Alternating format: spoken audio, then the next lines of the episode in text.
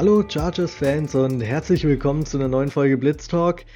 Der Dorian ist wieder back, dafür ist der, äh, der Basti heute leider nicht dabei, aber da rocken wir das heute zu zweit, Dorian. Wir haben viel geplant, weil jetzt die letzten Wochen hatten wir immer viele News über die Chargers, mussten immer up-to-date bleiben. Jetzt ist so die erste Woche, wo wir mal ein bisschen entspanntere News hatten in der Offseason und nicht wirklich viel passiert ist und ich glaube, die Zeit nutzen wir jetzt ganz gut, um ein paar Fragen gegenseitig uns zu stellen, zu beantworten, was euch natürlich wahrscheinlich auch auf dem Herzen liegt, über was man so diskutieren kann. Wir schauen noch ein bisschen auf den Combine voraus und bringen alles in Ordnung. Deshalb, Dorian, darf ich dich herzlich willkommen heißen. Wie geht's?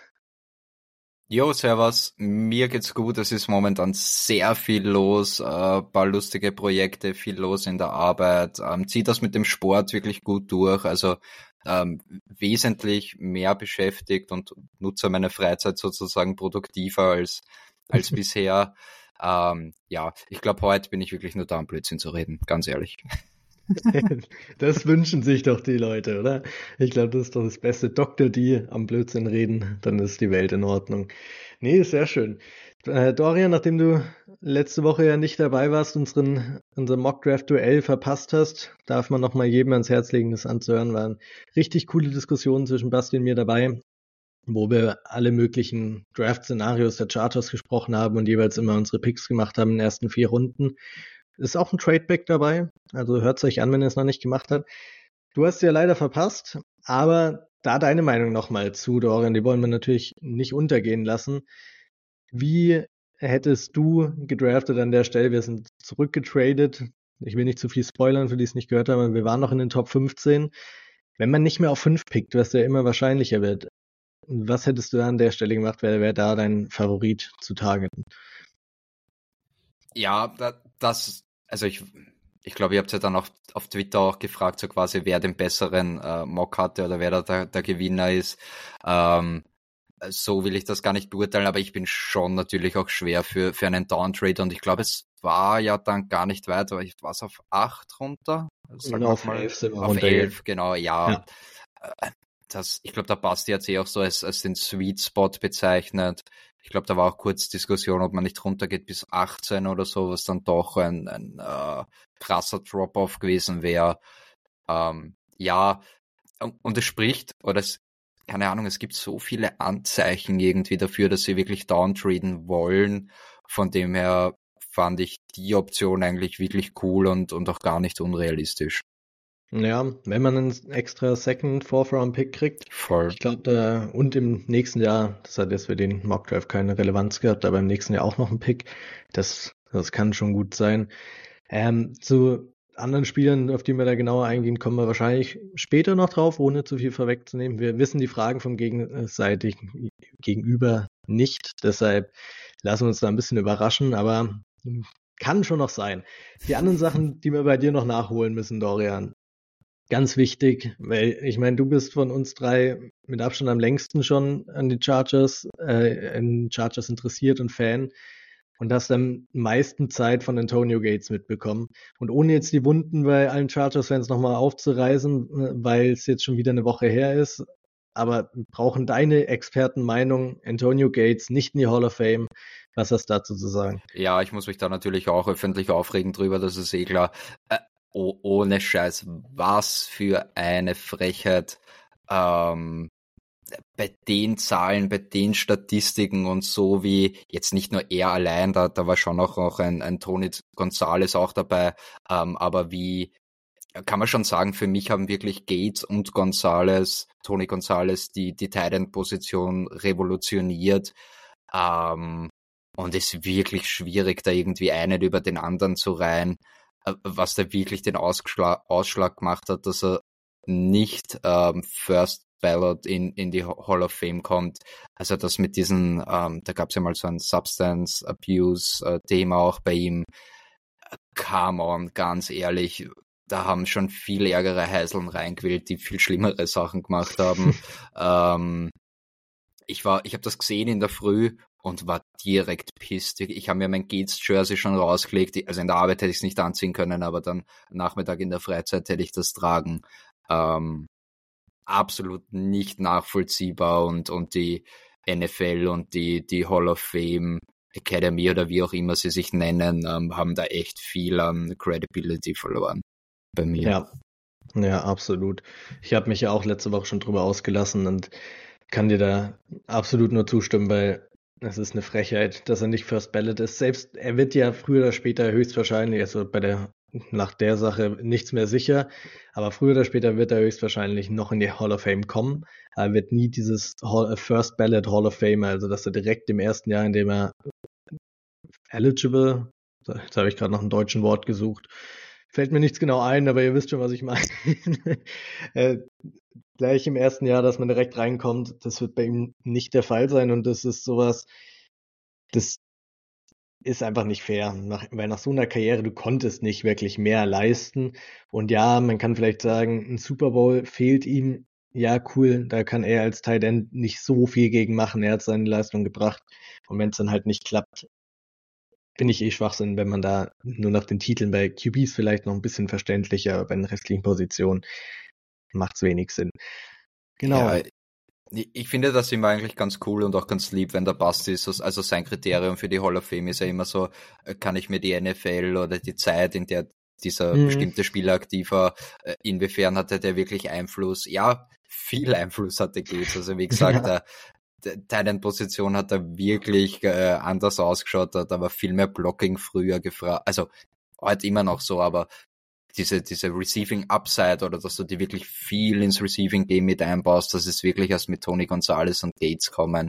Und wie gesagt, bei den Zahlen echt. Ich könnte mich jetzt hier eineinhalb Stunden eigentlich nur über das aufregen, aber ich machen wir mal weiter. ja, nee, er hast absolut recht. Und er hat auch im College Basketball gespielt, muss man an der Stelle auch erwähnen. Ah ja, genau. Allein, allein deswegen. Allein deswegen, ja. Allein deswegen. Nee, absolut. Ähm, andere Sache noch, Coaching-Staff hat sich auch was noch getan, seitdem du, du bist, da wollen wir auch bei dir noch nachholen, weil du warst natürlich der große Vertreter Ryan Ficken. Also waren wir alle, aber du hast mehrmals gesagt, dass dir das mit Abstand das Wichtigste am Coaching-Staff, dass das passiert, dass Ryan Ficken da bleibt. Und jetzt ist es offiziell noch einen kurzen Freudentanz oder was hast du noch dazu zu sagen? Ja, ohne Scheiß. Also wie, wie soll ich das jetzt ausdrücken, mir war das wirklich wichtiger, dass Ryan Ficken bei den Chargers bleibt, als wer der OC wird oder so. Ohne Scheiß ist das wurscht, dass Roman der OC ist, Hauptsache Ficken. Also, äh, wenn du halt wirklich, ficken. Äh, wirklich Hauptsache Ficken, weißt du, wenn du schon äh, die, die Gruppe 15 Jahre oder länger verfolgst und, und 13 davon waren halt absoluter Abfuck in den Special Teams und dann, dann hast du da einen, der kriegt's endlich hin, dann ja, und, und wie gesagt, wir, wir wissen, wie wichtig Special Teams sind. Ich bin super, super happy. Ähm, und eine, ein, bei einer Frage, die ich dann später an dich stelle, habe ich da auch so ein bisschen im Hintergrund gehabt, ähm, dass das auch mit reinspielt. Aber ja, natürlich, also glaube ich, weiß, weiß eh jeder, dass Special Teams mir sehr wichtig sind und ähm, no nah, natürlich bin ich mehr als nur glücklich, dass Ficken bleibt. Ja. Absolut, da bin ich gespannt auf deine Frage, auf jeden Fall später Special Teams. Sehr, sehr wichtig. Jetzt noch ein aktuelles Thema. Corey Lindsley, dass er zurücktreten wird, das war uns allen klar. Er hat es in der Pressekonferenz äh, selbst gesagt. Zu 99 Prozent ist er sich sicher, dass er nicht mehr Football spielen wird. Und jetzt deutet noch mehr darauf hin, da sind wir wahrscheinlich bei 99,99 Prozent. Denn sein Vertrag wurde restrukturiert. Sein Base Salary in diesem Jahr, in 2024, wurde aufs absolute Minimum runtergesetzt.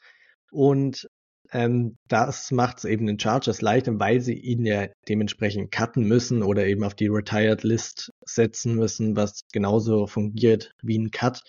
Und das ermöglicht den Chargers in 2024 Cap Space zu kreieren und bei einem Post June 1st Cut oder eben auf die Retired-Liste zu setzen, den Cap Space, den Dead Cap, der übrig bleibt, um den man nicht drum rumkommt, auf die nächsten zwei Jahre, also 24 und 2025 aufzuteilen.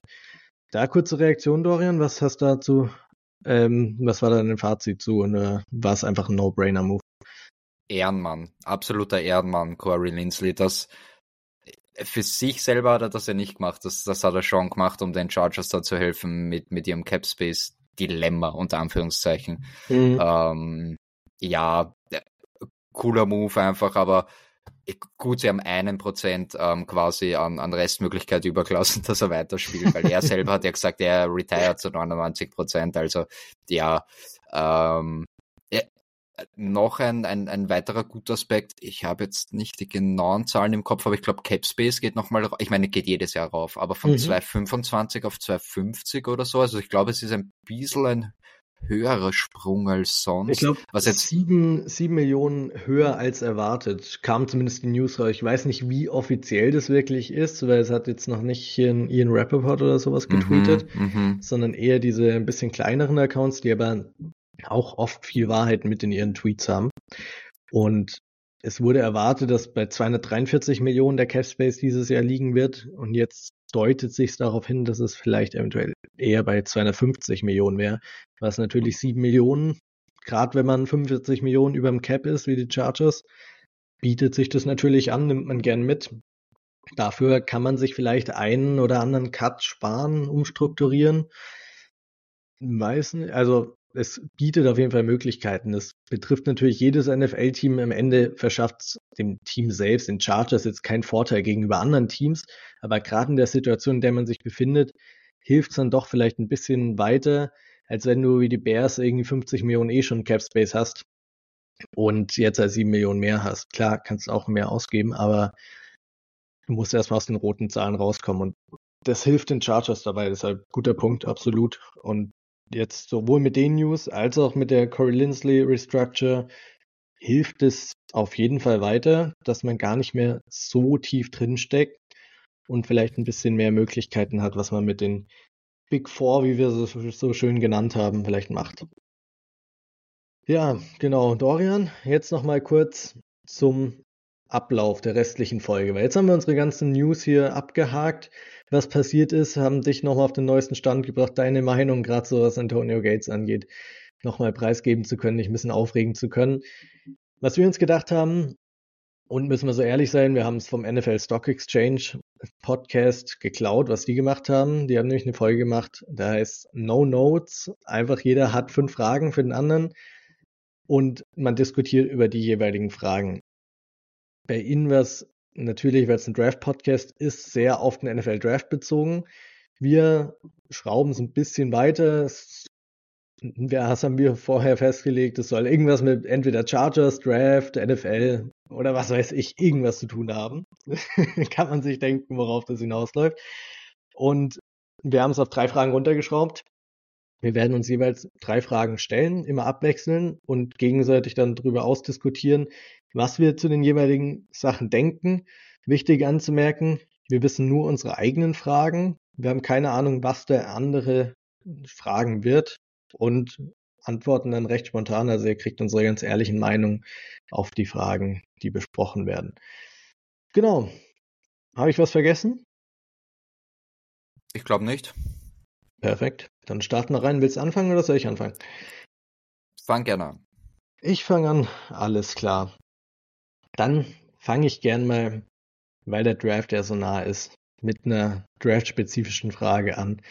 Nämlich Dorian, wir sind jetzt Mitte, Ende Februar, ist noch relativ früh im Draft-Prozess, aber hast du schon den ein oder anderen Draft-Crush? Muss nicht mal unbedingt so ein Sleeper sein, auf Sleeper werden wir eh noch genug eingehen im Laufe des Draft-Prozesses. Aber hast du so den ein oder anderen Spieler, können ja noch mehrere sein, und du sagst, die findest du wahrscheinlich cooler oder besser als der Rest der Draft Media oder Chargers Bubble, was auch immer? Boah, tatsächlich. Ich, ich könnte jetzt, glaube ich, keinen, keinen überraschenden Namen nennen. Ähm, nachdem wir dieses Jahr beschlossen haben, dass wir nicht ähm, auf die Positionen jeweils eingehen, auf die Draft Pros, Prospects, äh, Receiver Titans, wie auch immer, ähm, habe ich auch wesentlich weniger als untertrieben, äh, kaum Tape geschaut, muss ich ganz ehrlich gestehen. Ähm, und weil wir halt auch so früh ähm, an, an fünf schon dran sind, ähm, du, du weißt halt so, so ziemlich genau, was du kriegen kannst.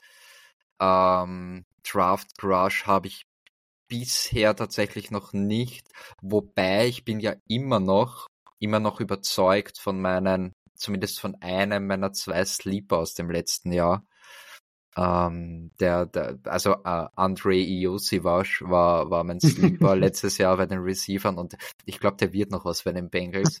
Der, der Running Back weiß ich nicht, der, der hat das Ganze ja jetzt am Practice Squad der Vikings herumgesumpert. Ähm, aber da, da habe ich eigentlich jetzt schon wieder Bock drauf, eigentlich mehr aufs, auf, auf so Sleeper zu schauen.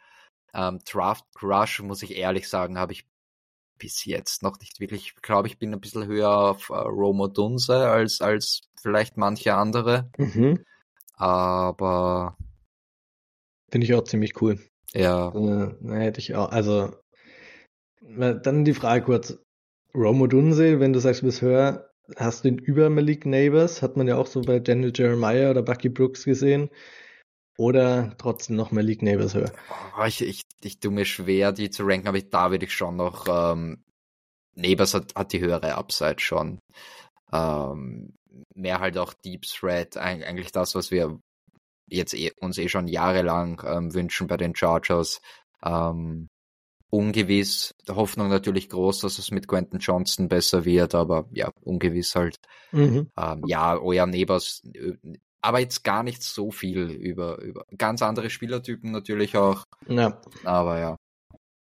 Sagen wir so, Tom Telesco, wüssten wir sofort, wen von den beiden er Hey, hey wen habe ich, wen habe ich zu den Raiders gemockt, wie wir den, klar, großer, langsamer Receiver, let's go. Ja, nee, dann mache ich gern noch, ich habe noch ein, zwei Draft Crushes mir, um eine Frage selbst zu beantworten habe ich nämlich selbst noch ein paar, die ich gern gerade auch vor dem Combine schon mal noch rausheben wollen würde. Bevor man dann nämlich zu spät dran ist und wenn sie einen Top-Combine haben, dann, dann ist die ganze Media drauf und ja, sind jetzt nicht so krass andere Raider-Spieler, aber wen ich mega cool finde und falls die Chargers zurücktraden sollten in diesen Top 15 Bereich, dann fände ich Cooper DeJean, den Cornerback von Iowa, erstmal ein weißer Cornerback, sieht man in der NFL. Ganz, habe ich noch gar nie gesehen, glaube ich. ich glaube ich auch nicht. Das nächste dran war noch Tredavious White, weil er White hieß mit Namen.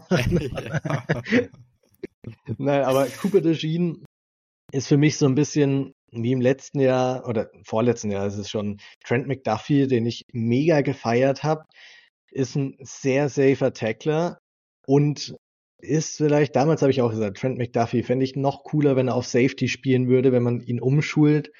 Und ähnlich ist es bei Cooper Deschine. Der kann auch Cornerback spielen. Sowohl Slot als auch Outside traue ich ihm beides zu. Er ist ein mega Athlet und ich glaube, es wird auch beim Combine richtig rauskommen. Aber auf Safety neben Derwin zusammen die zwei, das wäre der absolute Hammer. Und Tackling in der Secondary wird immer wichtiger mittlerweile, hat man auch im Super Bowl gesehen. Die Chiefs haben eigentlich nie irgendwelche Miss-Tackles in der Secondary. Und wenn du da so einen richtig guten Tackler haben könntest, ich sage, wie gesagt, nicht auf Nummer 5, dafür ist es zu früh, dafür ist zu viel anderes Talent auf dem Board. Aber wenn du ein bisschen zurücktraden kannst, in diese Top 15 Range ordentlich Draftkapital noch daraus rausschlagen kannst, und dann einen Cooper Deschine holst, wäre ich super hyped. Das ist einer meiner frühen Draft Crushes, die ich richtig, richtig nice finde. Noch zwei andere oder drei äh, sind, die haben wir aber schon in der Four-Round Mock Draft Folge letzte Woche ein bisschen angesprochen, zumindest habe ich es anmerken lassen. Jeremiah, Tro Jeremiah Trotter, der Linebaker von Clemson, ist auf Linebaker mein Target, wenn die Chargers in der dritten Runde kriegen könnten. Weiß nicht, ob er dann noch da sein wird. Fände ich es mega gut. Spielt mit Top Instincts und ist kein schlechter Athlet. Ist vielleicht ein bisschen leichter gebaut, als sich ein ähm, Jim Harbour in der Defense vielleicht wünschen würde. Muss man abwarten, aber Jeremiah Trotter fände ich richtig cool. Und die Running Backs, über die der Basti und ich schon ausführlicher diskutiert haben, Bucky Irving und Marshawn Lloyd, Zwei komplett unterschiedliche Spielertypen, aber die finde ich beide mega nice. Der eine eher super agil, Marshall Lloyd eher als Komplettpaket. Und ja, das sind so meine frühen Draft-Crushes hier. Mitte Februar sind noch zwei Monate hin zum Draft. Da kommen bestimmt noch ein, zwei dazu. Auch wahrscheinlich noch ein paar spätere Runden-Sleeper noch. Aber von denen bin ich begeistert, vor allem Cooper Deschien, den Namen. Wer das Tape noch nicht geschaut hat, kann ich nur empfehlen, macht echt Spaß. Ja, finde ich cool. Ähm, Gerade Jeremiah Trotter und Bucky Irving finde ich cool. Mhm. Äh, wie gesagt, ja. ohne jetzt wirklich großartig viel Tape geschaut zu haben, aber man kriegt ja so auch ein bisschen was mit. Ähm, ja, Der macht Spaß. Er ist, ist so ein kleiner, also Austin Eckler, ähnlicher Typ, so in seinen frühen ja. Jahren. Das wäre wär schon ein nicer Fit für die Chargers. Ja, glaube ich auch, ja. Ja, sehr schön. Dann darfst du mit deiner ersten Frage losschießen. Ah ja, genau. Ähm, und zwar, ähm, Chargers brauchen einen Running Back. Mhm. Und es gibt da ein paar ganz gute Free Agent Running Backs dieses Jahr. Mhm. Wenn du dir nur eines aussuchen könntest, also klar, sie werden mehrere Running Backs haben, das heißt, es ist gar nicht unwahrscheinlich, dass sie äh, vielleicht einen Free Agent signen und einen Running Back draften. Aber das ist nur eine Option. Ähm, Running Back Position besetzen über den Draft oder über Free Agency. Ich habe nur eine Option. Weil ich finde so ein Mix finde ich ganz cool. ja, ey, das ist ja der, das ist ja der Trick dahinter. Das ist ja der also, Trick dahinter. Das ist ein ich meine, beides hat, beides hat Vor- und Nachteile. Ne? Das eine ist günstiger, dafür weißt du beim anderen eher, was du kriegst, wie auch ja. immer. Also ja, das muss man abwägen. Ne? Aber warte, jetzt kurze Folgefrage. Wenn ich jetzt die eine Option wähle, zum Beispiel Free Agency, heißt es, ich darf nur einen einzigen Free Agent Running Back äh, sein oder darf ich auch mehrere in Free Agency holen und mir so mein Backfield zusammenbauen? Ja, also, ja. Also ich müsste jetzt nicht sagen, ich nehme nur einen Saquon Barkley oder so, sondern ich könnte auch sagen, ich nehme einen Antonio Gibson und einen AJ Dillon zum Beispiel als Combo. Also zum Beispiel, genau. Dann muss ich ehrlich sagen, ich glaube, und nächste Woche gehen wir nochmal genauer auf Free Agents ein, aber ich glaube, dass der Running Back Markt in Free Agency sich nicht so schnell bewegen wird dieses Jahr und dadurch der Preis sinken wird, weil wirklich so viele zur Verfügung stehen die können gar nicht alle so früh gesigned werden. Und die NFL hat eh gezeigt, wie sie den Running Back Markt so richtig valuen.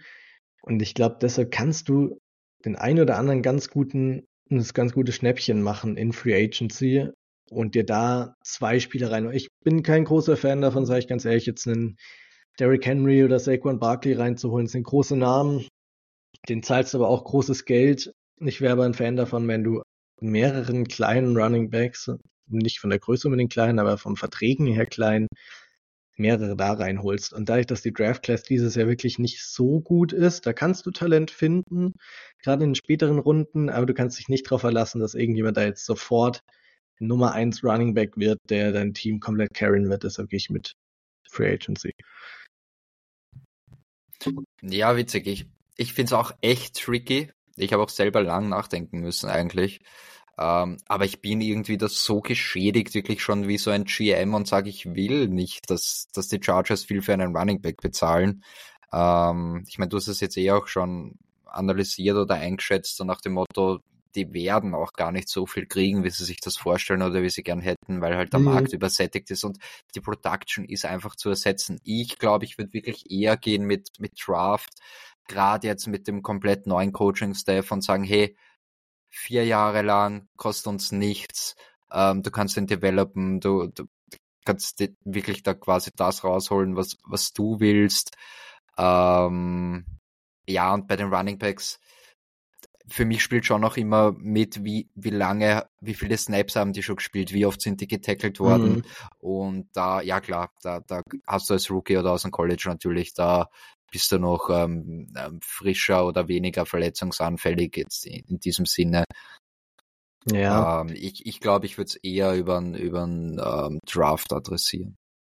Was mir da nur ein bisschen Sorgen macht, weil, also idealerweise, wie gesagt, würde ich einen Free Agency wahrscheinlich holen, einen im Draft, dass du ja, ja. dann auch die Zeit hast, jemanden zu developen. Bei deiner ja. Frage jetzt äh, mit diesem nur eine Option hätte ich ein bisschen Angst, dass wenn du halt nicht im Draft hittest, so wie du es dir vorstellst, und der Running Back vielleicht wirklich Zeit einfach nur braucht und sich ein Jahr in die NFL erstmal akklimatisieren muss und noch nicht direkt starten kann oder zumindest nicht auf einem hohen Niveau, dann hast du ein großes Problem, weil du wirklich außer Isaiah Spiller und von dem müssen wir ehrlich sagen, mittlerweile kann sich noch ändern, aber Stand jetzt ist er ein Bust, hat nichts gezeigt bisher in seiner NFL-Karriere hat man sich viel mehr erhofft und du hast sonst nichts auf dem Roster. Und wenn du jetzt nur jemanden draften würdest, von mir aus auch zwei Running Backs draften würdest, hättest du diese Gefahr, dass es nicht gut genug ist. Und gerade in diesem Greg Roman Scheme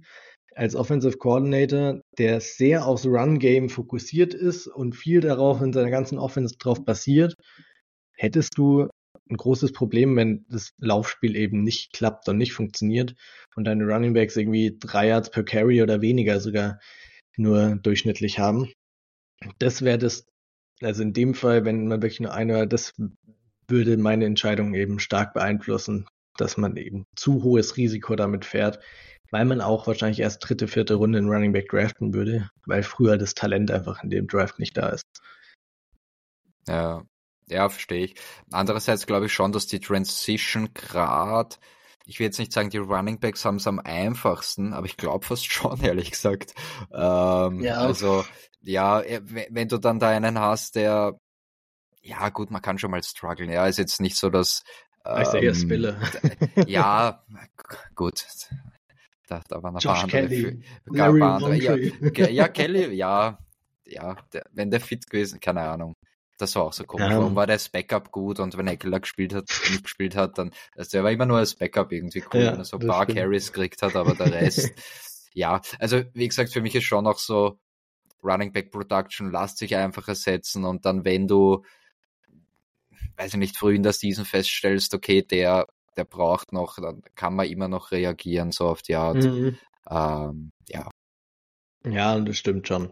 Und ich verstehe es auch, weil zu viel Geld sollte man auch nicht für Running Backs ausgeben in Free Agency. Das gerade für ältere Running Backs, weil den Punkt von dir finde ich schon ganz gut, dass du sagst, du hast jetzt die Chance, du draftest jetzt jemanden, du hast sonst niemanden auf dem Roster eigentlich, entwickelst den für vier Jahre und lässt ihn nach vier Jahren, wenn sein Rookie-Deal, der billige Rookie-Deal vorbei ist, lässt du ihn einfach wieder ziehen und draftest einen neuen und sahen zwar für idealerweise, wie es Joe Ortiz so gern sagt, ein äh, Compensatory Pick-up und lässt diesen Kreislauf einfach immer weiterlaufen. Das wäre das ideale Szenario, aber dafür muss er eben sich auch entwickeln. Und bei deinem Szenario, das du gestellt hast, wäre es mir ein bisschen zu riskant, sich dann nur auf den Draft zu verlassen, aber ich kann es voll nachvollziehen. Und in anderen Draft Classes hätte ich damit auch kein Problem. Ich weiß nur nicht, ob dieses Jahr so wirklich ein sicheres Prospect auf Running Back mhm. da ist. Ja. Da Draftclass hat viele Stärken, aber Running Back ist dies Jahr keine. Du findest in der Tiefe sicherlich gute Shared Backfield Spezialisten, auf was sie auch immer so spezialisiert sind. Aber ja, diesen, keine Ahnung, Jonathan Taylor oder Saquon Barkley im Draft, Bijan Robinson, was auch immer, findest du in dem Draft auf jeden Fall nicht. Ja, aber nein, tolle Frage. Dann würde ich sagen, genug über Running Backs diskutiert. Gehen wir zur nächsten Frage über. Da bin ich wieder dran. Und bei mir ein bisschen allgemeiner gestellte Frage. Aber auf was? Weil der Combine fängt in circa einer Woche an. Auf was alles schaust du beim Combine? Was ist dir da besonders wichtig? Auf welche Positionen vielleicht auch? Bei welchen Positionen ist wichtiger als bei anderen? Und generell allgemein passiert dir immer sehr viel beim Combine. Aber was schaust du und was erwartest du dir dieses Jahr vom Combine? Ja, unpopular opinion. Ich, ich finde ja das eigentlich ein bisschen overrated, denn das Combine für mich zählt, lustig, weil ich schaue gerade wirklich sehr wenig Tape, aber für mich zählt das Tape wesentlich mehr. Ähm, wir haben da schon ein paar Beispiele gehabt, gerade letztes Jahr, wo wir sagen, ah, der ist jetzt nur, weiß ich nicht, wir haben erwartet, er läuft eine 4-4, irgendein Receiver und dann läuft er nur 4-5, was auch immer, schaut aber am, am Tape viel schneller aus. Ähm, und gerade diese 40-Yard-Dash finde ich totally overrated. Ich, ich beantworte jetzt genau in die andere Frage. Du hast gefragt, was ist wichtig und ich sage gerade, was gar nicht wichtig ist. Mhm. Ähm, aber wie gesagt, ich finde fast diese, diese, oder auch diese One-on-Ones, die sie da während der Senior Bowl gemacht haben, das, ich finde den Combine schon cool und, und du, du kriegst da auch, auch äh, mehr oder weniger wertvolle Daten raus. Ähm, aber im Insgesamten finde ich schon overrated und, und konzentriere mich da ehrlich gesagt auch gar nicht so sehr darauf. Deswegen kann ich jetzt gar nicht konkrete Drills nennen. Was ich immer cool finde, sind diese äh, Agility Drills, dieses äh, Three Cone oder, oder wie das mhm. heißt. Ne? Ja. Ähm, ja, weil beweglich äh, musst du fast auf jeder Position sein. Ähm, dann würde ich fast mehr Wert legen auf, auf diese äh, Agility Drills zum Beispiel als auf den 40 um mhm. das einigermaßen konkret zu beantworten. ja, nee, verstehe ich absolut. Ich finde auch, es ist an manchen Stellen overrated. Es wird von Twitter gerade auch so dann sehr ins Extreme immer gezogen. Der und der Spieler ist so und so schnell gelaufen, hat so einen RAS-Score, der muss gut sein, was auch immer. Das kann man so nicht sehen und das sehen auch die NFL-Teams an sich nicht so.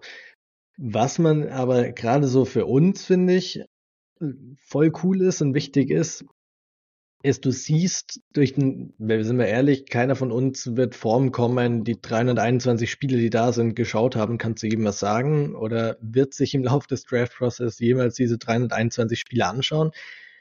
Aber was eben cool ist, ist, du siehst am Combine, auf welchen Spieler willst du vielleicht nochmal ein bisschen mehr Tape schauen, wen fandest du beim Combine jetzt ganz cool, ich weiß, in der NFL läuft es andersrum. Die ganzen Scouts sind sehr umgekehrt. Die haben zu jedem Spieler das Tape geschaut und alles. Und der Combine ist nur noch so Bestätigung oder entweder Häkchen setzen oder Häkchen nicht setzen. Bei uns, für uns Fans, ist es eben andersrum, meiner Meinung nach. Du schaust den Combine, kriegst sowohl die ganzen ähm, Werte mit, wie ein athletischen Spieler ist, und wenn dich dann jemand daraus anspricht oder eben auch vor allem diese Position Drills, ich finde die sind immer ganz cool anzuschauen, da kriegst du auch schon so das erste Bild, kann jemand blocken, wie geht er an dieses, ich weiß gar nicht, wie das heißt, diesen Dummy mehr oder weniger ran, wie blockt er den? Da siehst du das erste und denkst dann, ja, den Spieler fände ich vielleicht ganz cool, den schaue ich mir nochmal genauer an und schaue äh, wirklich mehrere Spiele noch zu ihm Tape und kann dann wirklich richtig äh, genaue Meinung zu ihm sagen. Und es gibt ja so diesen ersten Filter, weil bisher ist man ja doch eher so auf die Early Rounds fokussiert und da findet man dann schon immer den einen oder anderen Sleeper. Ähm, was ich auch jetzt gerade für dieses Jahr und gerade für die Chargers wichtig finde, ist auf Cornerback ist der Combine sehr wichtig. Es gibt so ein paar Positionen, da ist es mehr wichtig, da ist es weniger wichtig. Wenn ein Cornerback eine 4, 6, 5, 4, 7, 40 läuft, also ganz ehrlich, ja, das muss man vielleicht so klar sagen, aber dann brauchst du den fast nicht draften. Also es gibt immer Ausnahmen und vielleicht gibt es einen Grund, wieso er so langsam läuft und eigentlich ist er voll schnell. Aber wenn ein Corner langsam ist in der NFL heutzutage, kann er einfach nicht mithalten. Und da musst du dir vielleicht überlegen, kann der Spieler nur Safety spielen oder wie setzt man ihn anders ein oder streichst du ihn ganz vom Draftboard? Und da gibt es sicherlich auch bei einem einen oder anderen NFL-Team so ein paar Thresholds, die ein Spieler erfüllen muss oder nicht. Und gerade auf Cornerback bin ich eben gespannt, wie sich das dieses Jahr aussortiert, weil es wirklich eine sehr gute Cornerback-Class gerade so in, in, den ersten ein, zwei Runden ist. Da gibt es viele, viele Namen und da bin ich gespannt, ob sich da jemand vielleicht separieren kann durch einen monströsen Combine oder eben jemand komplett vom Board fällt oder ganz weit runterfällt, weil er eben nicht so gut in diesen athletischen Tests abschneidet. Und dazu sind immer die Medicals wichtig. Gerade so bei Light Latu, der Edge Rusher von UCLA, wird es wichtig sein. Das ist allgemein bekannt. Der musste mal medically retiren. Und da wird es interessant, wie NFL-Teams das eben bewerten. Werden wir auch nicht unbedingt gleich alles erfahren. Und der größte Punkt ist wahrscheinlich, auf die QBs zu schauen. Gerade so JJ McCarthy, der gerade sehr viel Hype kriegt, was passiert da, wie entwickelt sich der Hype beim Combine, geht der vielleicht irgendwie, ich sage nicht, dass ich es gut oder richtig finde, aber geht, bewegt er sich vielleicht in Richtung so einen Top 5 Pick hin und bietet ein gutes Trade-Chip für die Chargers mit einem Team, das ein QB braucht. Ja, gut, gut, wirklich, oh Gott, gut, dass wir keinen Quarterback brauchen. Also, wenn mir spontan einfällt, wie du das sagst, Zach Wilson. Ich glaube, das war beim Pro Day, aber ich glaube, das war beim Pro Day und nicht beim Combine. Ja. Dieser, alle waren begeistert und ich selber, ich kann mich erinnern, ich habe mir gedacht, what the fuck, wie er läuft und quasi im Lauf so halbert seinen Körper gegen die Laufrichtung dreht und eine Bombe rauswirft, das hat so, also der hat da über, deswegen, ich, ich sag da oh, totally overrated. Ähm, äh, ich meine, es gibt immer äh, Riser und Faller, Gewinner und Verlierer des Combines, aber gefühlt für mich kannst du mehr verlieren, als, als du gewinnen kannst als Draft Prospect beim ja. Combine. Gibt ja. ja dann auch immer wieder welche, die, die nicht mitmachen. Ähm, ja, gut, eher als aus gesundheitlichen Gründen dann. Aber boah, das mit ohne Scheiß, stell dir vor, wir brauchen einen Quarterback und dann, dann legt einer beim Combine oder beim Pro Day so, so eine Performance hin wie Zach Wilson und dann kommt das dabei raus. Boah, na, Ja, du sagst es. Ich meine, Glück, dass wir keinen QB brauchen. Aber in dem Fall wäre es für uns wahrscheinlich ganz cool, wenn so ein QB so ein Hype nochmal entwickeln würde. Also gerade so ein JJ McCarthy ist, wie gesagt, auf einem guten Weg, jetzt schon diesen Hype für einen Top-10-Pick zu generieren.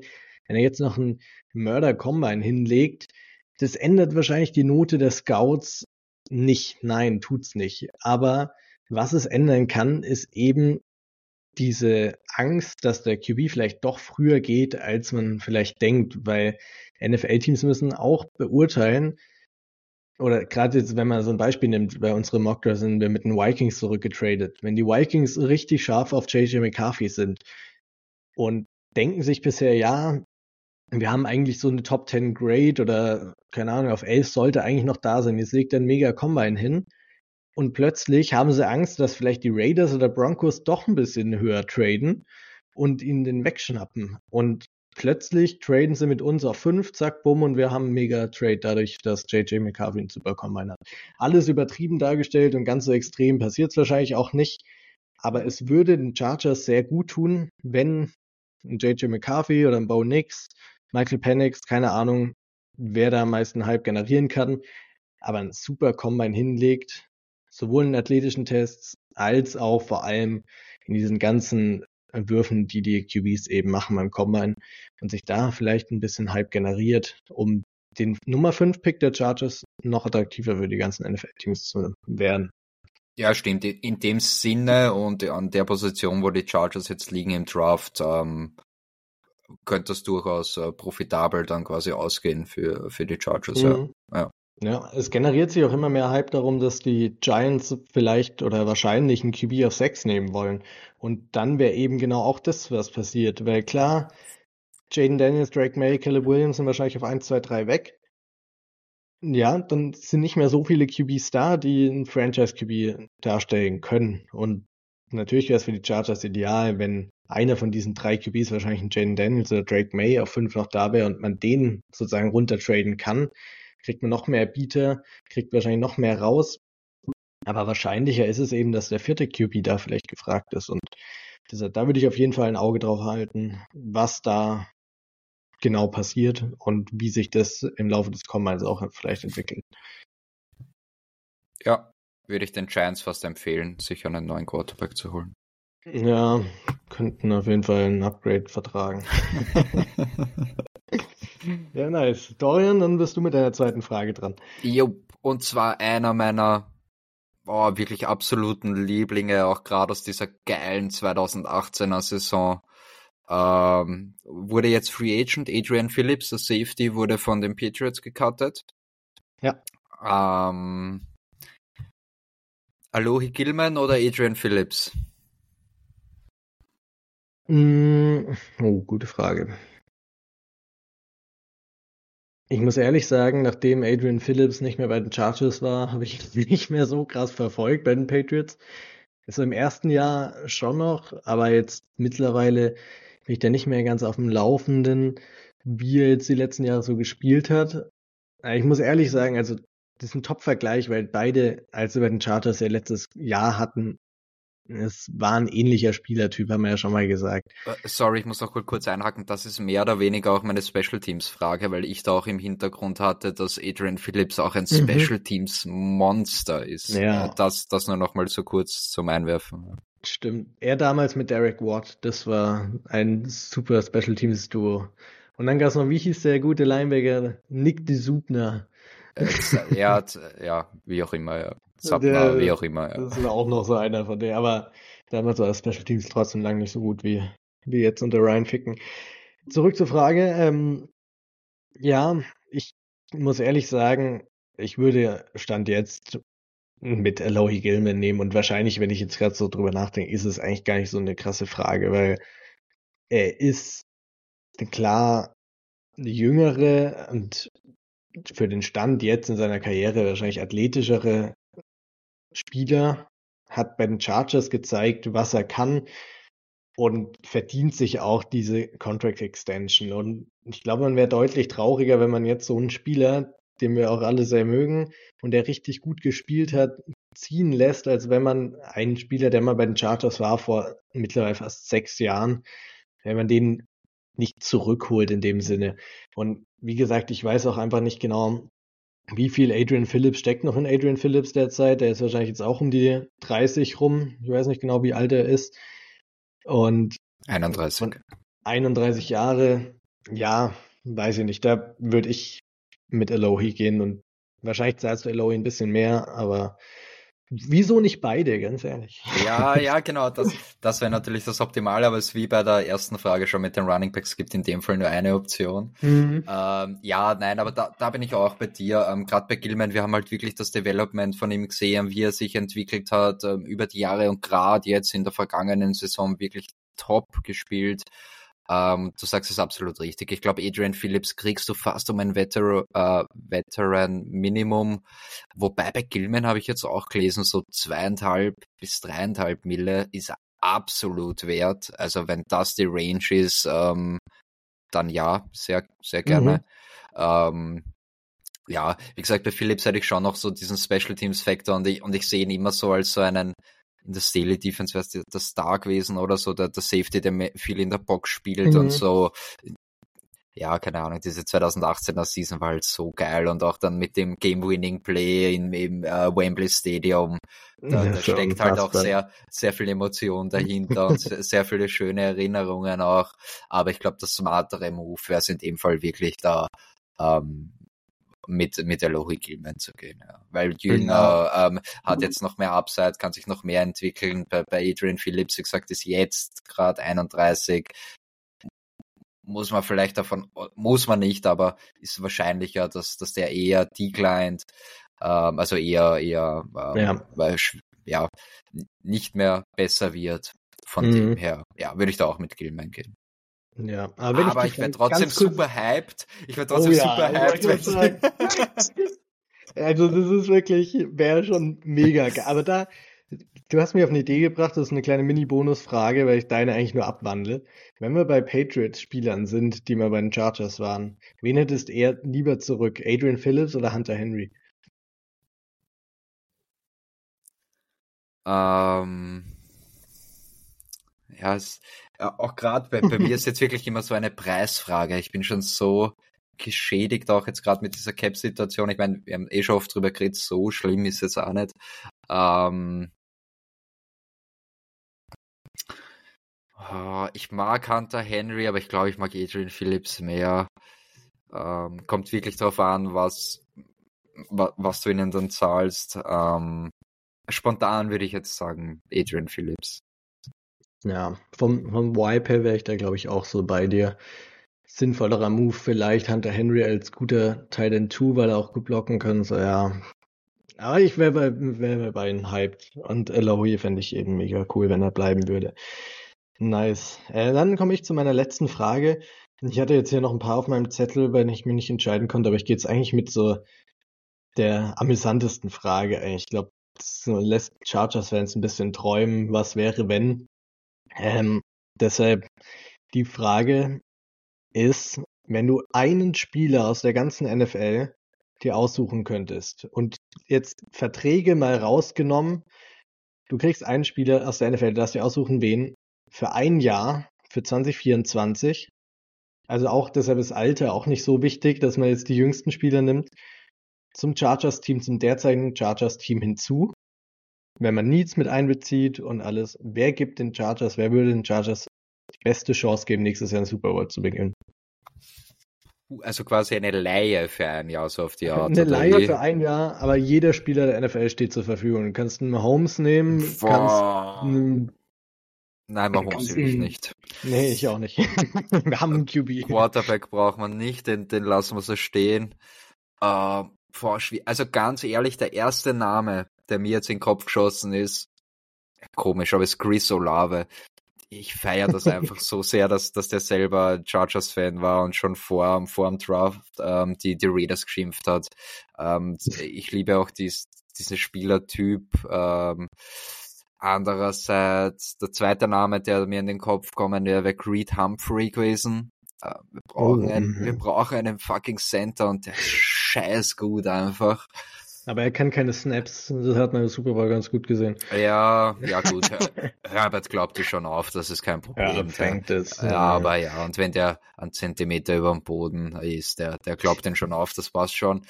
ähm, Jetzt würde ich mir noch spontan einen Cornerback raus. Komm, komm, Jalen Ramsey. Wenn es wirklich nur für ein Jahr ist, der Contract und das Alter egal ist, Derwin James und Jalen Ramsey, ähm, wäre auch richtig, richtig lustig. Ja, das sind jetzt mal so die ersten drei Namen. Das ist eine geile Frage, aber da brauchst eigentlich wirklich Zeit, um, um das wirklich ähm, analysieren zu können und dir da ein paar Gedanken zu machen. Aber die ersten Stimmt. Namen wären jetzt Olave, ähm, Humphrey und, und Jane Ramsey gewesen. Ich hatte ein bisschen mehr Zeit, mir über die Frage Gedanken zu machen. Und ja. bei mir, was mir als erstes in den Kopf geschossen ist, ist Tyreek Hill. Stell dir vor, Justin Herbert zusammen mit Tyreek Hill in der Offense. Wenn du für ein Jahr, ich meine, Alter egal, jetzt in dem Sinn Cap Space egal, für ein Jahr ich würde es zu gern sehen, wie Herbert mit Justin, äh, mit Tyreek Hill, jetzt habe ich schon meinen zweiten, den ich im Kopf hatte, Justin Jefferson, wäre auch natürlich eine Top-Option. Ich hätte voll Bock auf diesen Speed von Tyreek, wäre ultra nice. Creed Humphrey ist mir tatsächlich auch in den Kopf gekommen. Das ist einer der Top-Center. Wir brauchen unbedingt einen Center, gerade wenn es nie so in Frage kommt. Cornerback würde ich tatsächlich wahrscheinlich eher sogar mit Pat Sertan oder mit Sauce Gardner gehen. Ich finde die derzeit einfach besser als Jalen Ramsey. Ah. Jalen Ramsey vor drei Jahren wäre noch anders wahrscheinlich gewesen. Absolut, absolut bin ich voll bei dir, aber diese Connection mit, mit DJ, ja, das, das, das hat's für mich ausgemacht. das stimmt natürlich. Das ist schon mega nice. Aber ich weiß nicht, andererseits, was ich halt auch was ich zu gern sehen würde, wenn du einen Aaron Donald zwischen Khalil Mack und Joey Bosa hauen würdest und einfach die Killer D-Line hättest fürs nächste Jahr, wenn ich auch unfassbar nice. Das sind so meine großen Überlegungen gewesen. Klar, sind die großen Namen, sollen es in dem Fall ja auch sein. Aber es, ja, es ist einfach schön zu träumen. Ich habe mir gedacht, so die die Frage muss ich einfach stellen, dass jeder Chargers-Fan äh, Chargers ein bisschen träumen kann. Wen hätte er am liebsten? Macht sich ein bisschen Gedanken, wen wird man denn in der NFL nehmen, wenn es Cap Space und alles nicht so aus äh, als Kriterium zu, dastehen würde und man sich aussuchen ja, kann, wen man nimmt. Geile Frage. Ich sehe mich schon in drei Stunden im Bett liegen und dann so, ah fuck, der wäre es gewesen. Ich frage dich nächste Woche, nächste Folge, du wirst nochmal gefragt. Ja, äh, da holen wir die Frage nochmal raus. Da darf Basti sich auch mal Gedanken machen an der Stelle. Ja. Basti, du hörst es ja wahrscheinlich. Sind auf deine Antwort gespannt. Perfekt. Okay, dann deine letzte Frage. Was haben wir noch? Genau, meine letzte Frage. Ah ja, ähm, auch mehr oder weniger aktuell habe ich jetzt auch ein bisschen was mitgekriegt die letzten zwei Tage, so ähm, Gerüchteküche mehr oder weniger. Nochmal zurück zu den Big Four, ähm, die vier, die ja gerade ähm, mehr als die Hälfte des, des Cap Space einnehmen, Keen Allen, Mike Williams, Khalil Mack und Joey Bosa. Ja. Ähm,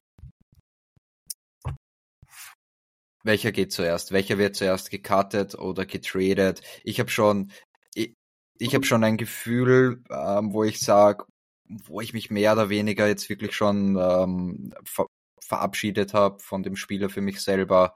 Ähm, mhm. Ähm, und auch im Gegenzug dazu einen auch jetzt, wo wir vor Wochen schon gesagt haben, dass, dass ich sicher bin, ähm, oder wir eigentlich alle fast, ähm, dass, dass äh, der gecuttet wird, bin ich mir jetzt gar nicht mehr so sicher. Aber konkret die Frage, wer der Big Four fällt zuerst sozusagen?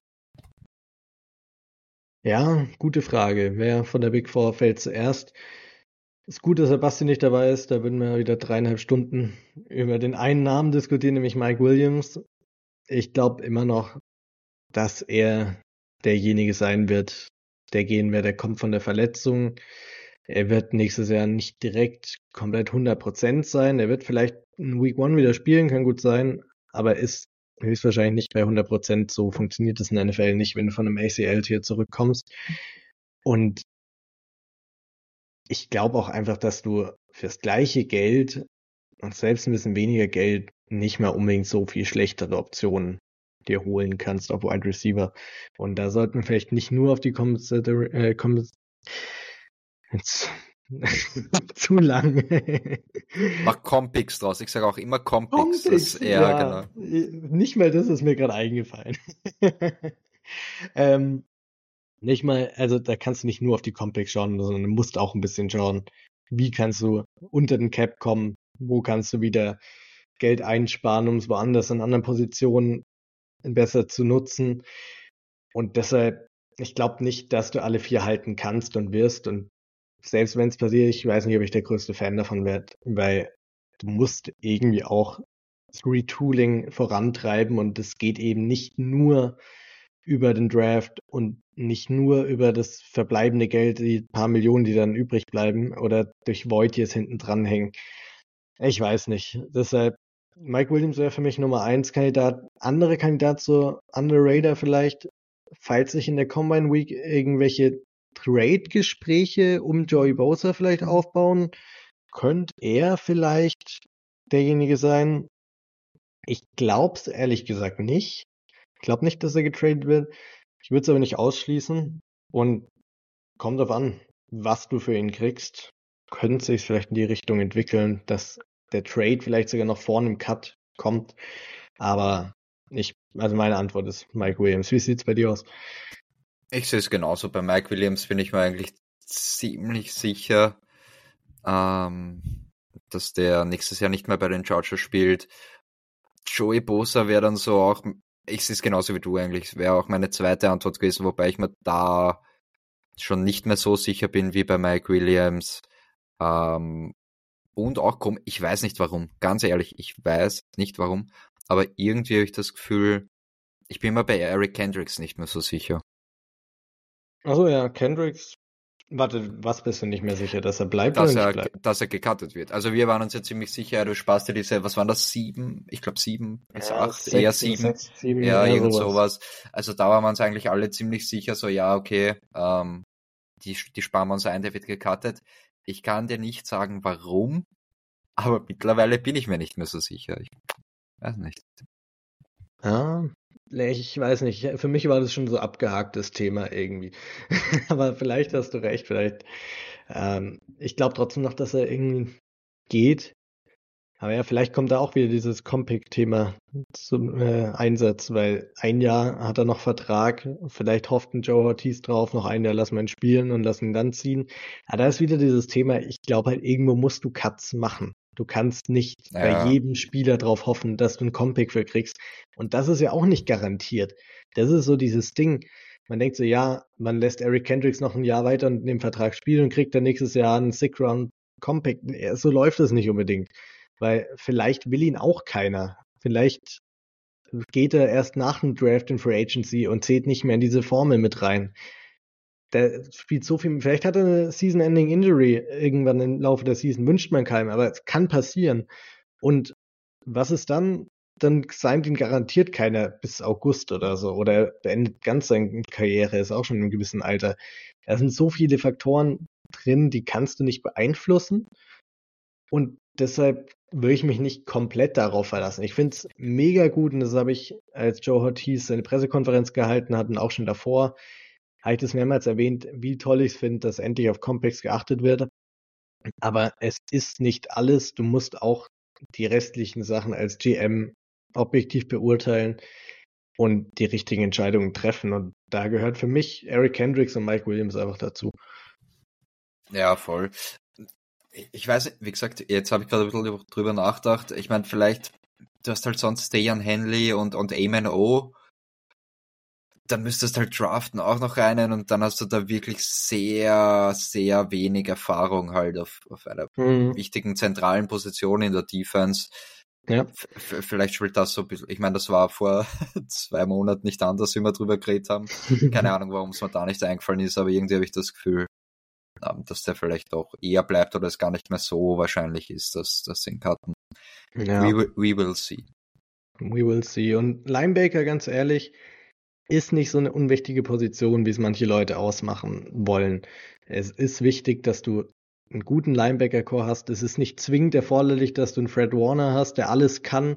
Du musst aber gute Roleplayer haben, die jeweils bei dem richtigen Down reinkommen. Und das musst du Jesse Minter in die Hand geben. Das hat er in Michigan genauso gehabt und da musst du für sorgen, wie du das machst, ob du im Free Agent Markt schaust oder im Draft schaust, wen du da reinholst.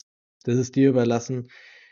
Da gibt es viele Optionen, aber du musst das machen. Und Jesse Minter wird sich Eric Kendricks ganz genau anschauen, ob er ihn haben will und ob der sein Team, seine Defense mehr oder weniger mitführen soll.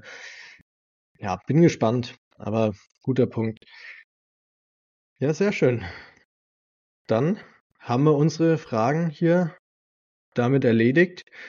Ich hoffe, dass wir den Zuschauern, äh, Zuhörern, besser gesagt, die meisten Themen, dass sie euch auch auf dem Herzen lagen, dass wir die richtigen Sachen angesprochen haben. Wenn nicht, schreibt uns gern, was ihr sonst auch noch im Laufe der Offseason hören wollt früher oder später, ob es dann vor oder nach dem Draft wird, wird es sicherlich auch wieder ein QA geben, wo ihr dann eure Fragen reinsenden dürft, über, wo wir über alles Mögliche reden werden. Wie, wann das genau reinpasst, werden wir euch früh genug mitteilen. Nächste Woche schauen wir auf jeden Fall auf die Free Agents, was die Chargers in Free, Agent, Free Agency machen können. Werden uns da jeder ein paar Targets raussuchen, von denen wir viel halten, die vielleicht gut zum Team passen. Lasst euch überraschen, wen wir da alles auf Lager haben. Und folgt uns bis dahin auf Twitter und Instagram unter @germanblitztalk. Dann hören wir uns nächste Woche. Bis dahin, fold up. Fold up.